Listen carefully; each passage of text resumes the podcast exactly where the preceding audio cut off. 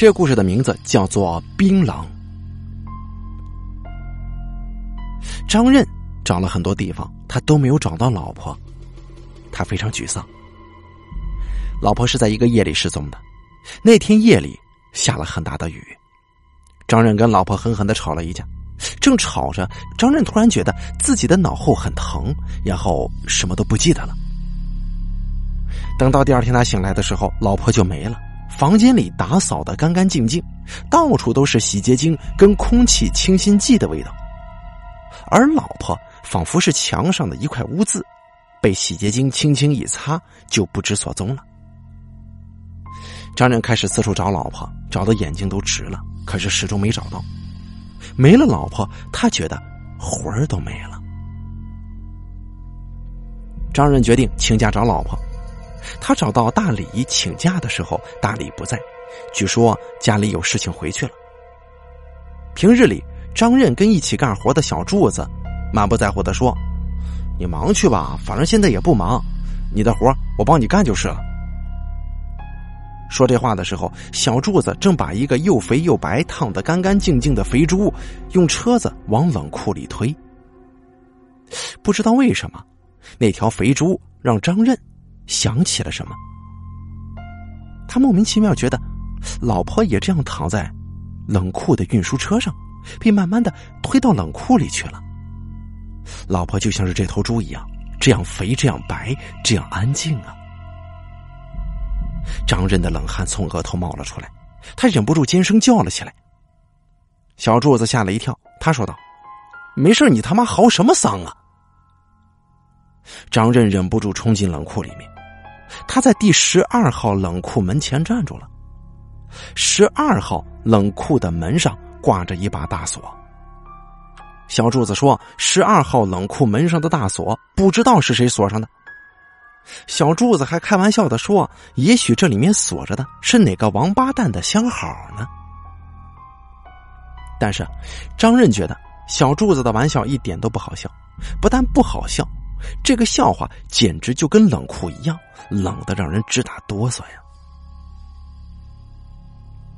张任决定到楼下李大方开的那个诊所里拿点药。李大方个子高高的，一双秀气的眼睛，总是很和气的笑。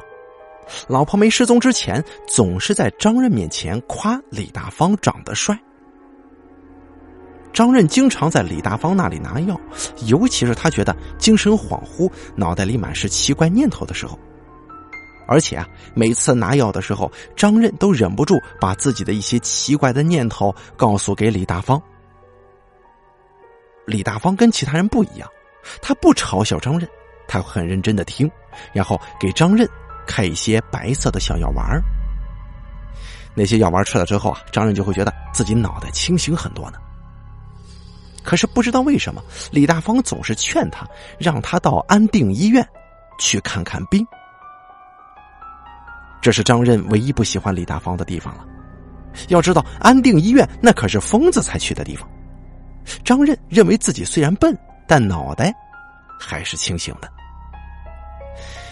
就是除了这一点，李大方就是一个完美的人，一个丝毫都没有瑕疵的人。可是今天呢，李大方没有笑，一进店，他的眼睛就直直的盯着张任看，眼神里面有一些说不出来的东西。这些东西让张任觉得非常不舒服，他觉得自己有一种想要胡思乱想的冲动。李大方仍然给他包了一些白色的小药丸一边包一边用奇怪的眼神看他。李大方包完药，突然问：“你昨天晚上在干什么呀？大半夜的往楼下拖的什么东西？动静这么大，吵得街坊邻居们都睡不着了。”啊！张任愣住了，一些念头又如同一团又一团冰冷的雾气一样冲进了他的脑袋，一幕又一幕的恐怖镜像浮现在脑海。他当时就尖叫起来了。话说张任找了一整天了，他还是没找到老婆。他回到家里，很饿、很累、很失望。他觉得自己的脑袋里满是奇怪的念头，就像是一个又一个色彩斑斓的小蘑菇争先恐后的生长着。他拼命的抑制着自己，使自己不让这些念头控制。他在厨房里转悠了一圈，想找点吃的。本来乱七八糟的厨房变得干干净净，干净的就像是变了心的女人的脸，一无所有。张任在厨房里找了半天，他找到了一个手指，一个女人的手指。他立刻尖叫起来了，拿着手指冲下楼，一直冲到李大方的诊所里。他说道：“我找到我老婆了，我找到我老婆了，这这就是我老婆。”李大方仍然用奇怪的眼神看他，说道：“你拿一个蘑菇干什么呀？”啊！张任愣住了，他拿着手中的手指头，哎，这还真是一个蘑菇，一个小小的蘑菇，一个有点像手指的蘑菇。张任在睡梦之中，他觉得很累很累，不知道为什么那么累，睡得很死很沉。在粘稠的睡眠之中，他听到妻子的声音传了过来，仿佛黑暗当中飘荡着一丝若有若无的烟气。我好冷啊！我好冷啊！张任无法选择的尖叫起来，他不知道为什么尖叫起来，他什么事情都记不起来了，能记住的只有恐惧，像是墨汁一样黑暗，像潮水一般汹涌的恐惧。张任想哭，没有眼泪；想呼喊，没有声音；甚至他想呼吸，却发现自己没有肺了。他一身冷汗，从睡梦当中惊醒，月光惨白的如同别人不怀好意的目光。他坐了起来，喘着粗气，扭过头去，却发现桌子上放着一个大大的钥匙，一个大大的、冰冷的钥匙，那是十二号冷库门的钥匙。张任拿着钥匙来到十二号冷库前面，现在是半夜，冷库里又安静又寂静，仿佛是一块又大又硬的巨大冰块。张任用钥匙打开了冷库的门，冷库的寒气扑面而来，仿佛一个恶狠狠的巴掌打在张任的脸上。张任吃惊的看到自己的老婆被冻在了冷库里，又冷又硬，又肥又白，如同一个剥光的肥猪。而这个时候啊，一个声音在张任的耳边呻吟起来了：“我好冷啊，我好冷啊！”张任又一次大叫起来。他在大街上狂奔着，他不停的呼唤：“我好冷，我好冷！”街坊邻居们都被吵醒了。李大方站在自己家的窗前，看着张任，轻轻的叹息了一声。张任疯了。故事到此就结束了，但是故事虽然结束了，人生还在继续。张任疯了以后，张任的老婆就回来了。张任的老婆把张任送到了精神病院，李大方给医院做了证明，证明张任的确有严重的妄想症跟精神分裂症。虽然张任什么都不知道了，但是张任老婆对他温柔的不得了，彻底粉碎了以前街坊们说张任老婆讨厌张任的谣言。晚上，李大方跟张任的老婆躺在张任家的床上。张任的老婆面如桃花，媚眼如丝，说道：“我好冷，这这这一句话就把他给吓疯了呀。”李大方和气的笑着说：“哈，这就是平常我给他吃迷幻药的功效啊。”张任的老婆笑了笑：“可是你怎么会搞到冷库的钥匙呢？”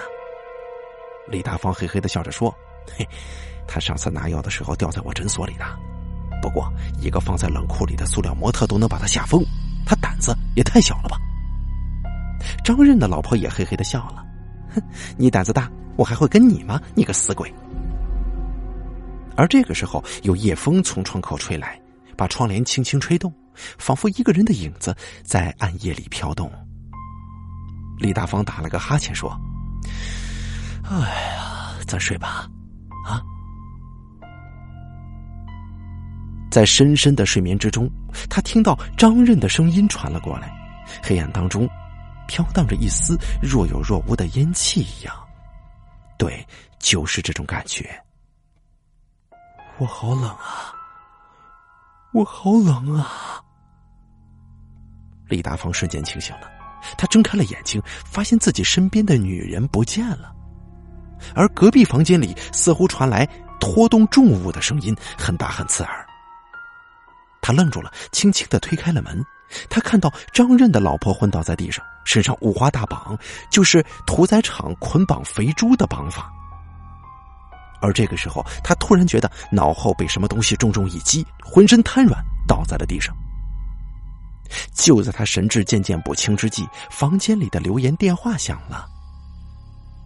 宋小姐，您的丈夫张任今天下午不见了，我们怀疑他离开了精神病院。如果他回了家，请您说服他回到医院好吗？什么？他他出来了？李大方听到自己的心脏尖叫起来。像是一只被一根针轻轻扎破的气球。好了，这个叫做冰冷的故事演播完毕，由大凯为您播讲，感谢您的收听。本期故事演播完毕，想要了解大凯更多的精彩内容，敬请关注微信公众账号“大凯说”。感谢您的收听。